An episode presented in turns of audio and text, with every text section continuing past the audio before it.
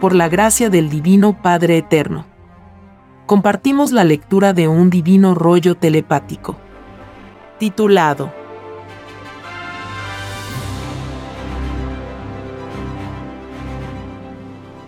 Construcción de los platillos voladores. Continuación. Los lugares de construcción de los platillos voladores son infinitos. Los que han visitado la Tierra pertenecen a la galaxia Trino. En los lugares de construcción de los platillos voladores reinan los padres solares.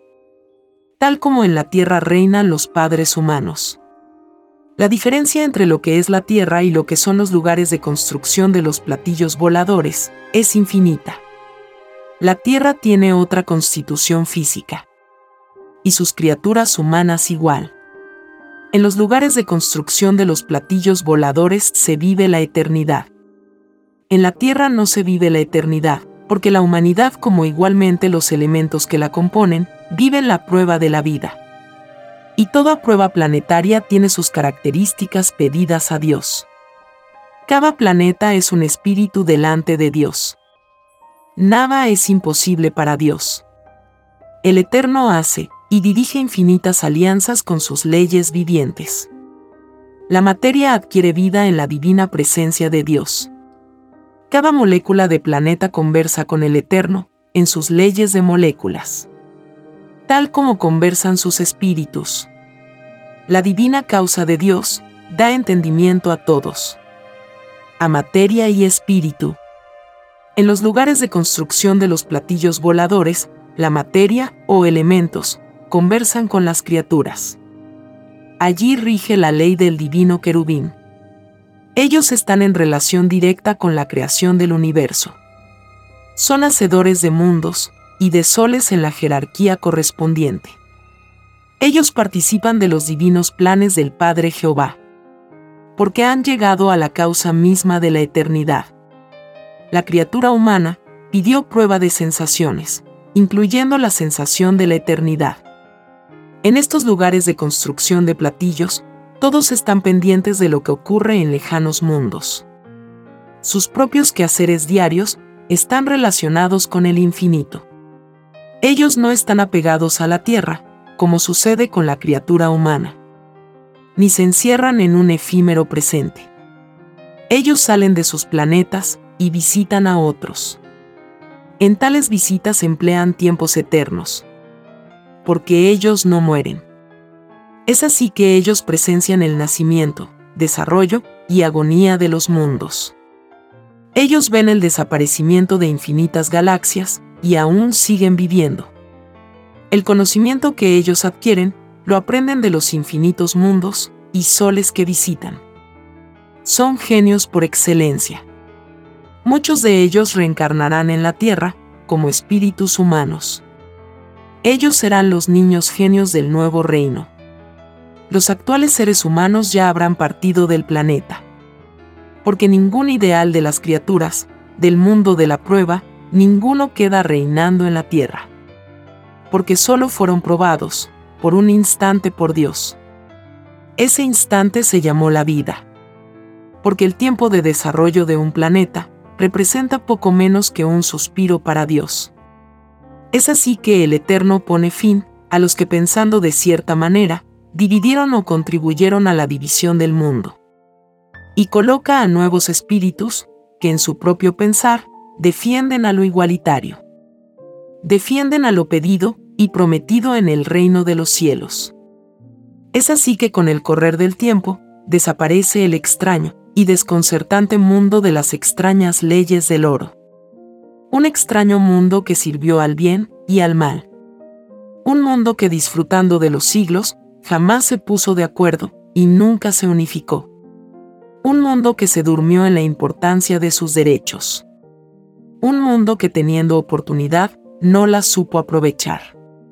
Un mundo que fue sorprendido por el divino juicio de Dios en su extraña obra de división.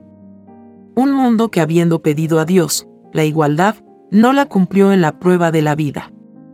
Es el ocaso de un extraño mundo, cuyo recuerdo se perderá en los futuros millones de siglos, que están por consumirse. Un extraño mundo que cumplió la divina ley del dar y quitar del eterno. Un mundo que no supo ganarse la eternidad de su propia carne. Un mundo que desvirtuó, instante por instante, su propio tiempo evolutivo. Un mundo que pudiendo haber sido algo superior a lo humano, seguirá siendo humano.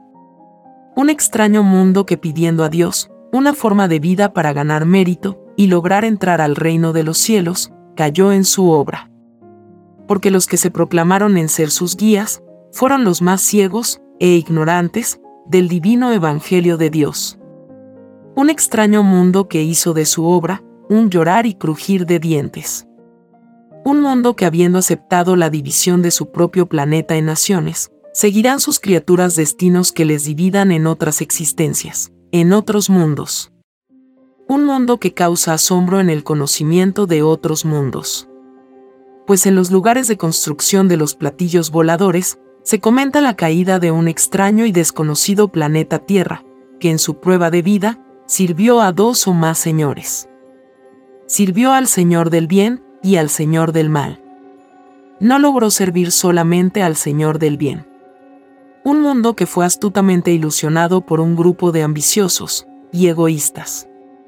Un mundo que cayó bajo la extraña influencia de la bestia, a la que no supo vencer. Un mundo que no logró la disciplina necesaria para vencer a los que le dividían los que dividieron para poder gobernar, serán vencidos por el Hijo de Dios. Porque no existe fuerza humana que los obligue a ser humildes. La división mental de la bestia marcha tomada de la mano con el libertinaje. Y más se acentuó la extraña división. El extraño libertinaje legalizó la división del mundo. Los libertinos hicieron que fuera imposible que el género humano se unificara. Es así que los mares humanos no les perdonarán ni una molécula a los libertinos del mundo en el juicio final. La paga de todo libertino que contribuyó al drama humano es por segundo y por molécula, correspondiéndoles un destino en que no hallarán la felicidad que brinda la igualdad y la unidad. Ningún libertino del mundo, ninguno volverá a entrar al reino de los cielos. Es más fácil que entre al reino uno que fue moderado y disciplinado. Desde los lugares de construcción de los platillos voladores, observan a los libertinos del mundo a través de las televisiones solares. En estas maravillosas televisiones, ellos ven los casinos y cabarets que frecuentan los libertinos.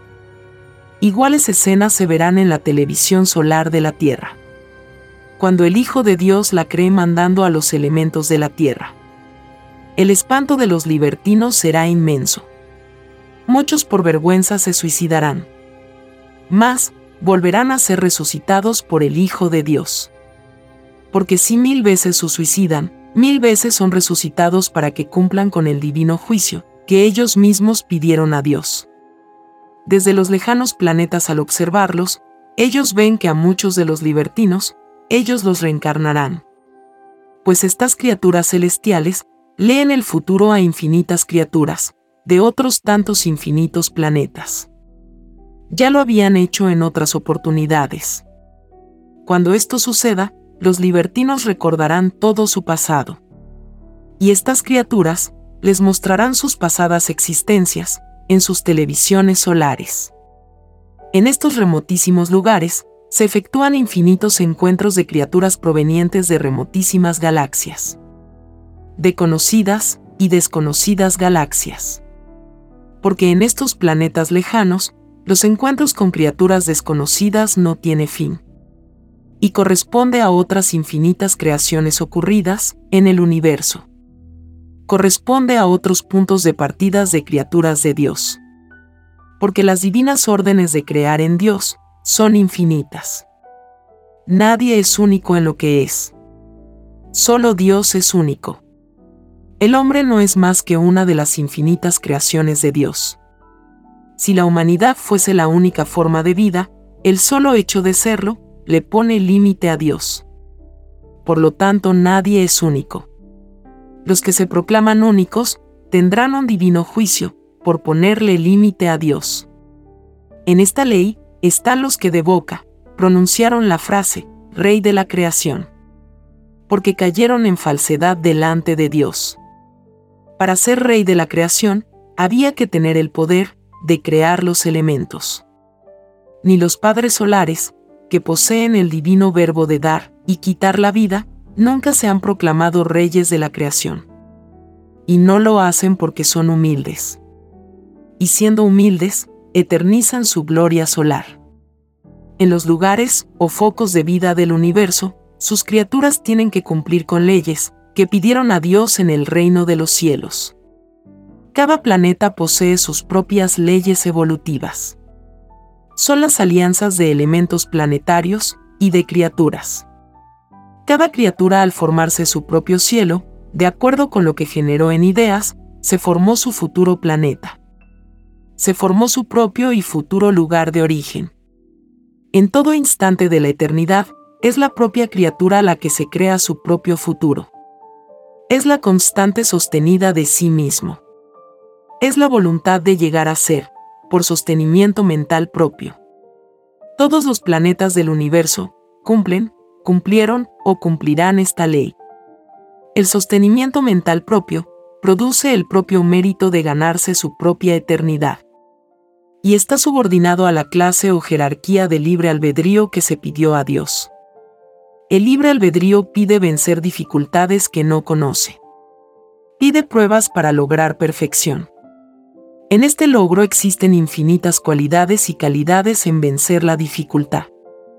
A mayor dificultad que vencer, mayor es el premio.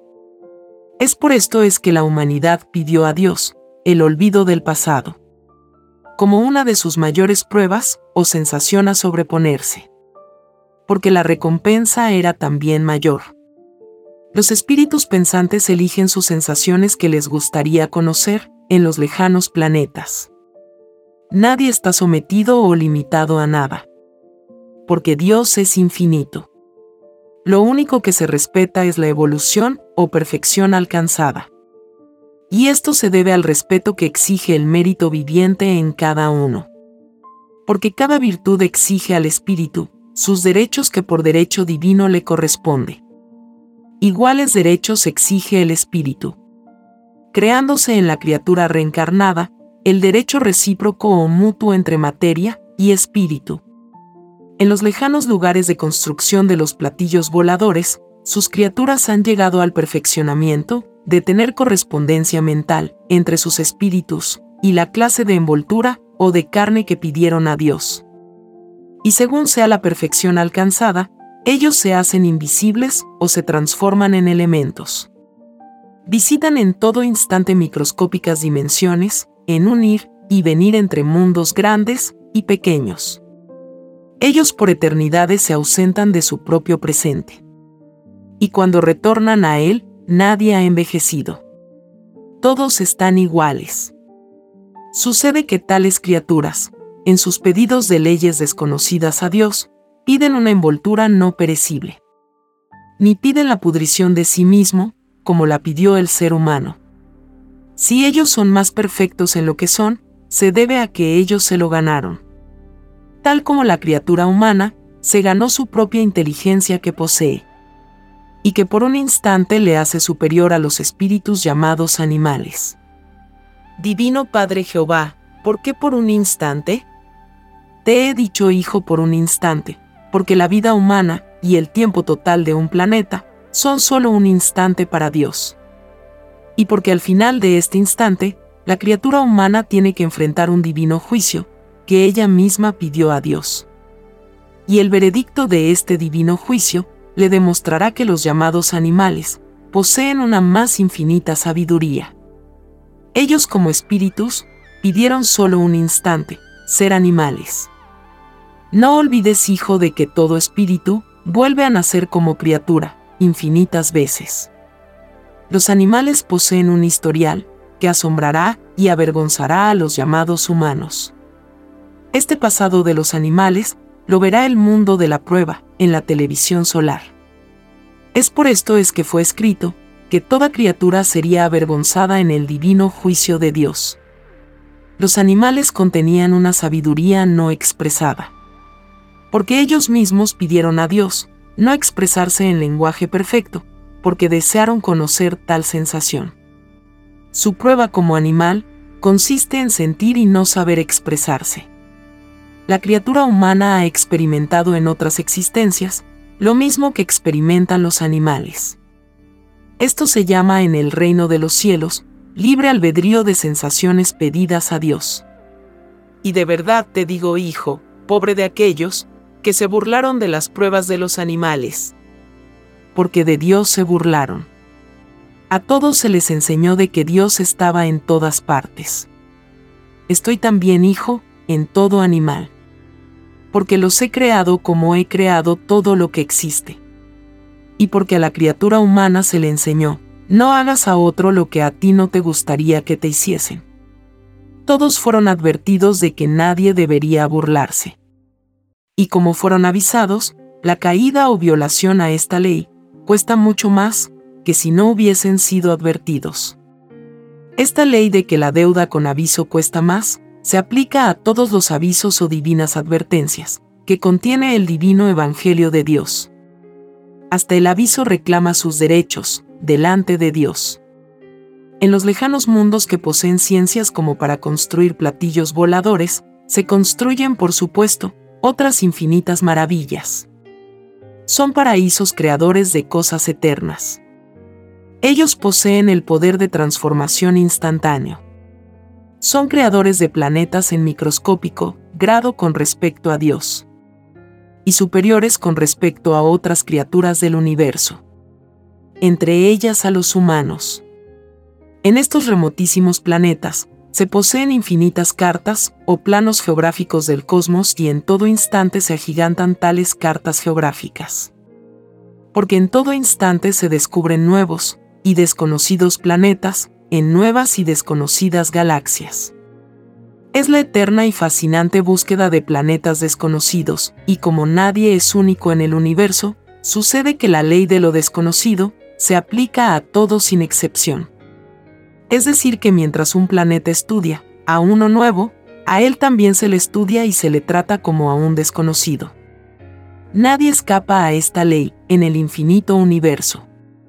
Es así que la Tierra es tratada en todo instante como un planeta desconocido. Que pasado el instante, engrosa la lista de los planetas conocidos. El universo está constituido en galaxias y sistemas que no tienen fin. En esta ley hay que distinguir los nombres o zonas que salen de las criaturas, de los propios planetas. Y los nombres salidos del reino de los cielos. Los primeros son efímeros y terminan por desaparecer. Es el caso de la Tierra, que a la zona circundante lo llamó sistema solar.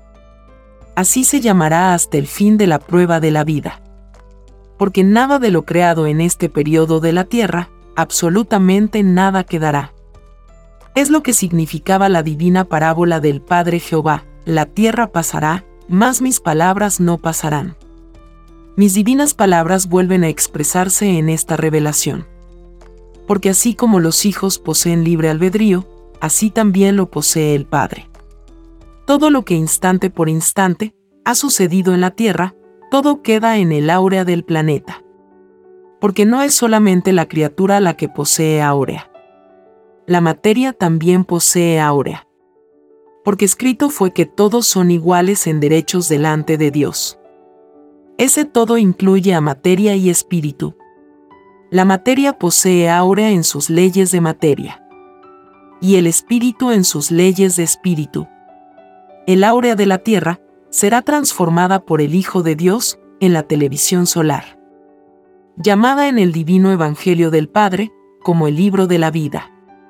Porque todas las escenas de la vida, desde el principio del mundo, quedan impregnadas en el áurea del planeta. Es debido a esta ley, a que ninguna criatura de la naturaleza escapa a su juicio. Es más fácil que escape uno que no es de este mundo. Desde lejanos mundos, estudian y analizan las áureas de los planetas. Sucede que en tales mundos, conocen toda la historia de determinado planeta, sin que jamás hayan conversado con ninguna de sus criaturas. Ciertamente que los mundos se observan desde los principios de los tiempos. La criatura también observa a otros mundos, a través de su ciencia lograda. Cada planeta del universo observa a los otros, según la evolución alcanzada por sus criaturas. Cuando en determinado planeta, sus criaturas observan a través del aura, tales criaturas han llegado a un notable grado de perfección. Han logrado penetrar en las dimensiones microscópicas de la materia. Han logrado transportarse en lo molecular de sus propios presentes. El mundo de la prueba nunca logrará profundizar en el áurea de su planeta, porque la sensibilidad humana fue saturada de excesiva materialidad. Generación por generación, las criaturas humanas se fueron transmitiendo, de padre a hijo, un extraño magnetismo con dominio de posesión. Esto alejó al ser de la búsqueda en lo diminuto de sí mismo. La criatura humana solo se impresionó por lo que impresionaba, la dimensión de sus ojos. Este extraño fenómeno del que nadie pudo escapar, durante la prueba de la vida, se debió a la desvirtuación espiritual, que poseían en sus individualidades los creadores del extraño sistema de vida, surgido de las extrañas leyes del oro. Ellos son los culpables de que el mundo de la prueba no entre al reino de los cielos. Ellos son los artífices del llorar y crujir de dientes. Ellos no poseían la más elevada moral, como para dar a un mundo un sistema de vida. El drama de un planeta de pruebas lo creó un grupo de libertinos que no tenían Dios. Puesto que no tomaron en cuenta a Dios en sus extrañas leyes capitalistas. La manera de ser del humano es extraño producto de criaturas que teniendo magnetismo de las tinieblas, se tomaron el extraño libertinaje de crear un sistema de vida. Sistema que al no tomar en cuenta a Dios, quedó desheredado del reino de los cielos. Y con ello, a los que lo siguieron. El mundo de la prueba no debió de aceptar jamás un sistema de vida injusto. Porque la injusticia no se conoce en el reino de los cielos y es más fácil que entren al reino de Dios, los que pensaron en su sistema de vida, lo hicieron pensando en el reino de los cielos. A que puedan entrar los que pensaron olvidándose del reino. Si lo del reino de Dios es lo más perfecto que existe, tal perfección debió ser tomada en cuenta en los propios sistemas de vidas planetarios. Si la criatura humana pidió y prometió a Dios servirle por sobre todas las cosas, debió de incluirle en su propio sistema de vida. Porque estando Dios en todas partes, y en todo lo imaginable, está también, hasta en lo más microscópico, de los actos y costumbres de un sistema de vida. La mayor parte de la humanidad no vinculó al reino de Dios, con su propio sistema de vida, porque fue influenciada por las extrañas creencias, salidas de las extrañas religiones que al aceptar en sus creencias a la extraña división de las mismas, se desheredaron del reino de los cielos. Porque nada que divida a otros existe en el reino de Dios. Al mundo de la prueba se le enseñó que Satanás, que había dividido a los ángeles de Dios, fue echado fuera del reino de los cielos. Ciertamente que toda enseñanza religiosa divide cada acto realizado en la prueba de la vida. Si la psicología religiosa hubiese creado una sola creencia en Dios, ésta no tendría un divino juicio, por dividir a los demás, existiendo un solo Dios no más. La prueba de la vida para todo el que escogió el sacerdocio, consistía en no dividir a nadie. Al Eterno nunca le agradó que sus hijos de los planetas se dividieran al tratar de comprenderlo a él. Un buen padre siempre desea la unificación amorosa de sus hijos. Los llamados religiosos nunca cayeron en la cuenta en esto. Y hasta se olvidaron de que ellos también fueron y son probados por Dios. Porque todo espíritu es probado en la obra que realizó en la prueba de la vida. Los que en su manera de pensar a nadie dividieron, no tienen juicio por división de otros. Los que sí dividieron, sí que lo tienen. Es por esto que es más fácil que un obrero que en su filosofía de trabajo a nadie dividió entre al reino de los cielos. A que pueda entrar un llamado religioso que a muchos dividió. En los lejanos planetas del cosmos, la controversia mental no existe. Porque la han superado en lucha amorosa y filosófica. A ellos les costó lograr tan maravillosa perfección, muchas existencias y mucho ir y venir entre planetas. Cuando la criatura está aún en su etapa de imperfección, surge el fenómeno de la controversia mental. En esta etapa primitiva se encuentra aún la Tierra. Tiene que despojarse aún de muchas imperfecciones. La controversia mental del hombre fue impulsada en gran medida por su propio sistema de vida injusto.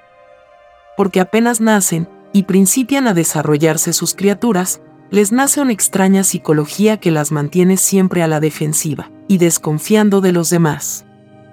Es la extraña herencia del propio sistema de vida injusto, heredado de sus padres, a través de la sangre. Es el extraño sello de la bestia.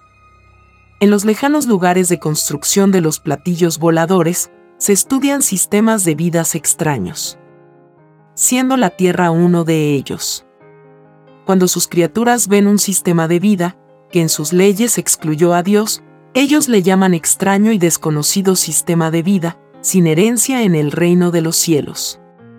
Pues un sistema de vida así no está registrado o no está escrito en el reino de los cielos. Nada injusto es del reino. El llorar y crujir de dientes, que el divino juicio provocará en el mundo, ellos le llaman drama de un planeta. Y saben de él todos sus menores detalles. Saben del destino de la Tierra. Los sucesos ocurridos en la Tierra, instante por instante y siglo por siglo, son conocidos en infinitos planetas. Como igualmente existen infinitos planetas que ignoran la existencia de la Tierra. Existe en la ciencia de estos mundos un registro de planetas que con el correr de la eternidad se agiganta sin cesar en sus proporciones. Existe en los mundos del cosmos una amorosa competencia de quien descubre un mayor número de planetas desconocidos. La competencia no cesa jamás porque la creación de Dios no tiene límites. Cuando la Tierra viva el nuevo reino, y los actuales seres ya no existan, la Tierra será visitada por incontables criaturas, provenientes de infinitos planetas.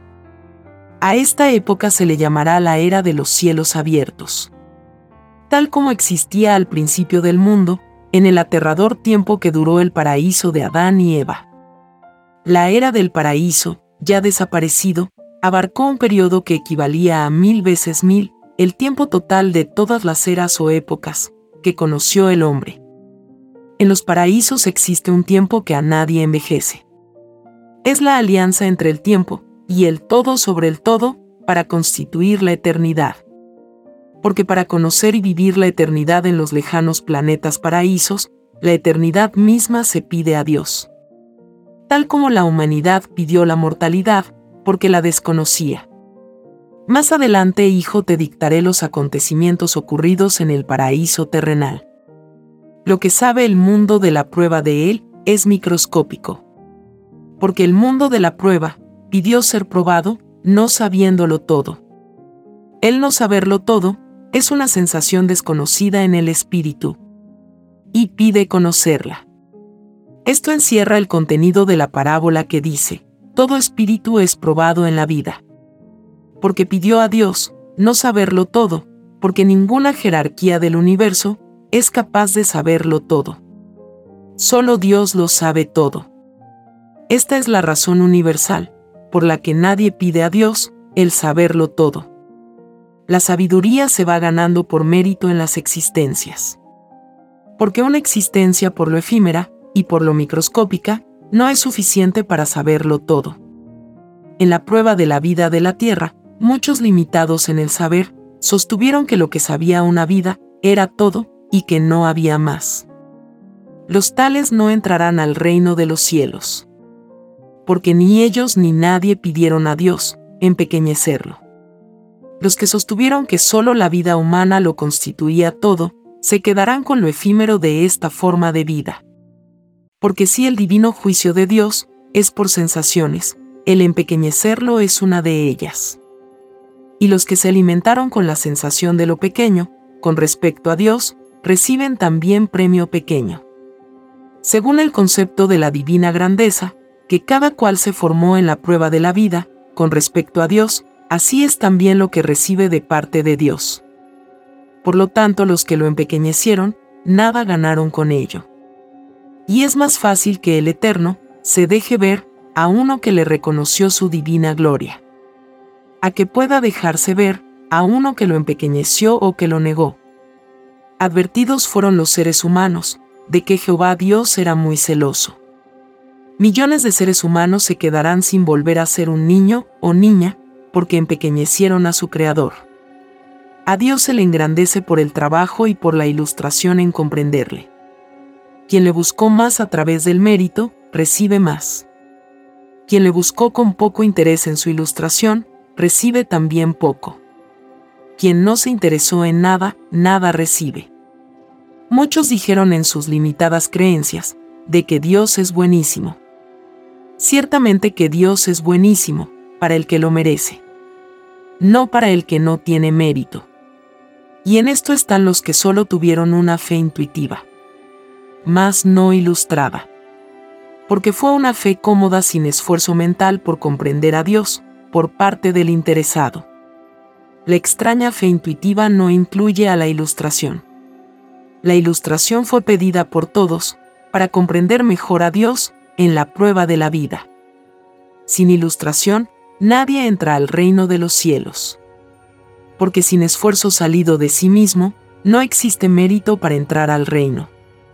La extraña fe sin ilustración fue lo más característico del llamado mundo cristiano.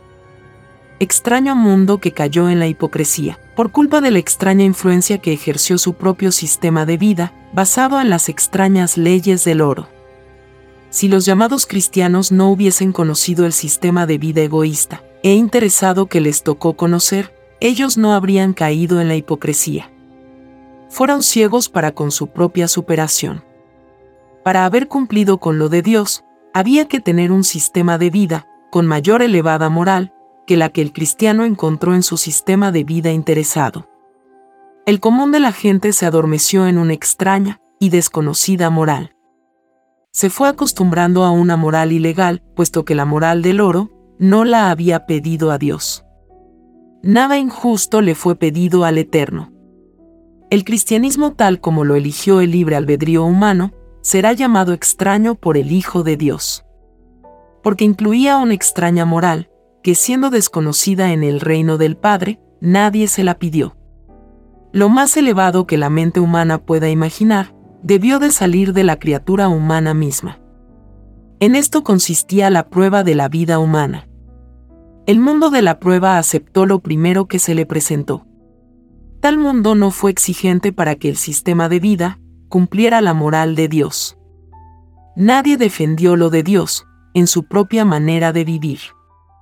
Los escándalos y las inmoralidades propias del sistema fueron miradas y tratadas como cosa normal.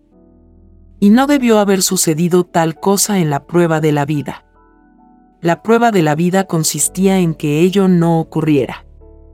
Este extraño dormir de la criatura, para con lo que debió de haber sido, la más grande y elevada moral que la mente humana pueda imaginar, se paga en el divino juicio de Dios, segundo por segundo. Y por este extraño dormir que nadie lo pidió, ninguno entra al reino de los cielos. Porque al reino de Dios se entra con la misma inocencia con que se salió. Jamás la felicidad del reino de los cielos ha sido perturbada por inmoralidad alguna. De la moral depende la felicidad eterna. El mundo de la prueba tuvo su oportunidad de poder volver a entrar al reino de los cielos. Para eso pidió la humanidad la prueba de la vida. Era la meta suprema. Los que cayeron en esta prueba planetaria pedirán más adelante otra oportunidad a Dios tal como lo venían haciendo desde infinitos siglos atrás. Porque cada nacer de nuevo en los planetas son existencias con oportunidad. Así como todos han tenido muchas existencias, desde cuando fueron microbios, así también han sido las caídas y los triunfos, a lo largo de una sucesión infinita de existencias. Esta divina verdad está contenida en el divino mandato que fue dicho, te ganarás el pan con el sudor de tu frente Porque el eterno se refería al pasado, presente y futuro de la criatura humana. Se refería no solo a la prueba de la vida misma, estando en un presente dado. Se refería a infinitos presentes, que cada uno ya había vivido, y de los que habría de vivir. El Eterno se refería al historial mismo de cada uno. En la divina parábola del te ganarás el pan con el sudor de tu frente, está del cómo se debería ganar la entrada al reino de los cielos. Sudor de frente significa mérito de sí mismo. Esfuerzo por iniciativa propia. Y por lo tanto premio propio. Él te ganarás el pan con el sudor de tu frente, era y es el único camino, para poder volver a entrar, al reino de los cielos. Las leyes del oro en que descansaba el llamado capitalismo, desvirtuó este camino. Porque principió con leyes desiguales y las perpetuó. Lo que debió ser la más elevada moral en el propio vivir, fue la más grande inmoralidad. Con tal extraña moral, era imposible volver al reino de Dios. Porque el desvirtuamiento, de sí mismo, nadie lo pide a Dios y es más fácil que entre al reino de los cielos uno que opuso resistencia mental a su propio desvirtuamiento. A que pueda entrar uno que se dejó llevar por él. El desvirtuamiento de sí mismo provocado por la costumbre de vivir con una inmoralidad disfrazada de moral, se paga a partir de los 12 años de edad, segundo por segundo. Los niños no tienen juicio. La inmoralidad herencia del llamado capitalismo, comprometió a toda criatura humana con el divino juicio de Dios. Porque la moral que la humanidad pidió a Dios era diferente a la moral surgida en el llamado capitalismo. Porque todos pidieron al Padre una moral basada en lo igualitario. Cada cual pidió sus propias sensaciones a Dios, y le prometió cumplir dentro de las mismas, la igualdad propia del reino de los cielos. Porque los espíritus pensantes estando en el reino, se dan cuenta que lo del reino no tiene igual en ningún planeta del universo. Todo desvirtuamiento de toda moral pedida en el reino de los cielos tiene descuento para el que la desvirtuó. Este descuento es por segundo vivido en extraña moral. Cada segundo de moral corrompida le cuesta al corruptor una existencia de luz que debe volver a vivir fuera del reino de los cielos. Los tales no ven a Dios por eternidades. Al Eterno se le ve, cuando la criatura procedente de algún lejano planeta, supo cuidar su inocencia a través de la moral. Es más fácil que vea a Dios, uno que no conoció la extraña influencia, salida de la extraña moral, surgidas del extraño capitalismo. A que pueda verlo, uno que fue influenciado. Es así que el llorar y crujir de dientes será una característica en las grandes masas, que vivieron bajo la influencia del llamado capitalismo. Solo los niños escaparon de esta extraña influencia. Ellos no alcanzaron a ser moldeados, en la total inmoralidad que caracterizó a este extraño sistema de vida. Es por esto que los niños son los únicos bienaventurados del planeta. No existen otros para que los llamados adultos fueran bienaventurados en la prueba de la vida, no debieron haber conocido el llamado capitalismo como sistema de vida. Debieron haber conocido otro sistema de vida. La prueba de la vida consistía en que la criatura humana, haciendo uso de su libre albedrío, escogiera un sistema de vida, conservando la pureza de su inocencia. Las pruebas de vidas que se piden a Dios incluyen el todo sobre el todo incluyen a todas las sensaciones de sí mismo, entre ellas a la inocencia viviente.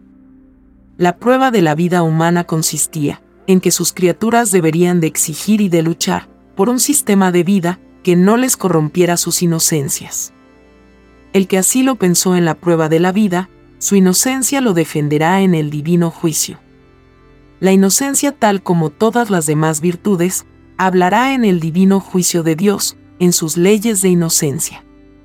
Y es más fácil que entre al reino de los cielos uno que en su divino juicio fue defendido por su propia inocencia. A que pueda entrar uno que por nadie fue defendido. El todo sobre el todo de sí mismo se puede convertir en acusador o en defensor, según la obra realizada por el Espíritu durante la prueba de la vida. En los lugares en donde se construyen los platillos voladores, sus criaturas se cuidan de elegir sistemas de vidas, que no les corrompan sus inocencias. Porque ellos saben por propia experiencia, que los que corrompen a su inocencia, no ven a Dios. El Eterno visita a infinitos planetas paraísos, diseminados por todo el universo. Y cuando en un instante dado, en alguno de ellos surge corrupción de inocencia, el Eterno desaparece, y no se deja ver más. Es lo que le sucedió a Adán y a Eva. Ellos antes de desobedecer, recibían en todo instante la divina visita de Dios. Y cuando cayeron en desgracia, no lo vieron más. En esto hay que diferenciar entre los derechos a que tiene un paraíso y las leyes que se cumplen en los planetas de pruebas. La actual humanidad pidió a Dios ser probada en un planeta de pruebas y la humanidad entre las muchas pruebas que pidió a Dios, pidió la de no verle durante la prueba de la vida. Porque los humanos desconocían en qué consistía la sensación de no ver a Dios en lejano y remotísimo planeta Tierra. Y el Divino Padre Jehová se los concedió. Este pedido hecho en el reino de los cielos se llamaba no ver a Dios, en un instante llamado vida. Porque los tiempos que se viven en los planetas son poco menos que el tiempo de un suspiro, para Dios. Las sensaciones de los tiempos a vivir lo piden las criaturas que desean conocer los tiempos. El que no pide conocer el tiempo, no lo conoce. Esto es igual para todas las sensaciones imaginables. En los lugares de construcción de los platillos voladores, existen otras clases de tiempos. De otras cualidades y calidades tiempos que ejercen otras clases de influencias en la criatura. Allí el tiempo rejuvenece a sus criaturas. En la Tierra los envejece. En otros planetas, los empequeñecen o los agigantan. Las influencias de los tiempos de los planetas es infinita. Solo el tiempo celestial eterniza. Esta clase de tiempo es el que reinará en el nuevo reino. Porque fue escrito que el Hijo de Dios renovará todas las cosas, incluyendo al tiempo. El tiempo de la prueba de la vida, o tiempo de los mortales, ya no existirá. Todos los actuales elementos serán transformados, como lo será la criatura que habita el planeta. Esto significa que los que violaron la ley de Dios no quedarán en la tierra. Es más fácil que queden los que no la violaron. Es más fácil que queden los niños, es más fácil que Dios elija a los más limpios y a los menos influenciados por el oro. Cuando el niño sigue creciendo, paralelo a ello, crece la extraña influencia del oro. Los llamados adultos no supieron cuidar su propia inocencia de niños. No supieron cuidar lo más grande que había en ellos. Porque con solo poseer una inocencia sin desvirtuamiento, la criatura ve a Dios y entra al reino de los cielos. En los lugares de construcción de los platillos voladores, ellos cuidan sus inocencias. Porque nadie desea perder la infinita gloria de ver y conversar con el Eterno. Ver a Dios constituye ver y conocer lo que nadie ha visto en creaciones, en el resto del universo. Es ver lo que será el futuro de lo que ya existe. El ver a Dios es lo supremo en premio. De acuerdo a la jerarquía humana, y a su obra realizada en el planeta Tierra, lo supremo es ganarse una existencia de luz completa, por cada segundo de pensamiento, en lo que es la luz. La cualidad y la calidad del premio celestial lo creó la propia criatura humana. Ella misma fue la portadora de la divina parábola que dice, por vuestras obras seréis juzgados. Según lo que generó cada uno en pensamientos, instante por instante, así también recibe de lo que será su futura perfección. La prueba de la vida fue una oportunidad que se pidió a Dios para salir de las tinieblas, que por propio uso del libre albedrío, muchos espíritus pensantes habían caído en pasadas existencias. El mal, o la tendencia a hacer el mal, salió de sensaciones provocadas por sí mismo. Las criaturas se fascinan por experimentar todo lo que no conocen. Y piden ir a mundos en que ponen en juego su propia resistencia para enfrentar el mal. La delicada situación de ser protagonista de su propio mal fue pedido por la propia individualidad, al Eterno. La criatura pide conocer situaciones que nunca ha conocido. Situaciones que le son extrañas. Y se decide vencerlas o transformarlas en filosofías de la luz. Lo imperfecto de sí mismo, el espíritu arrepentido, le promete a Dios, transformarlo para engrandecer aún más el reinado de la luz. El arrepentimiento de un espíritu delante de Dios adquiere promesas de nuevos universos, cuyo generador será la propia mente. Que para cumplir con lo prometido a Dios, genera instante por instante unas ondas magnéticas llamadas ideas.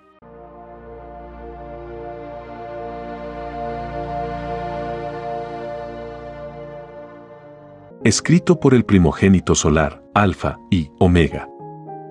Hemos completado la lectura de un divino rollo, dictado por escritura telepática, por el Divino Padre Jehová, desde el reino de los cielos y de cualquier punto del infinito universo expansivo pensante.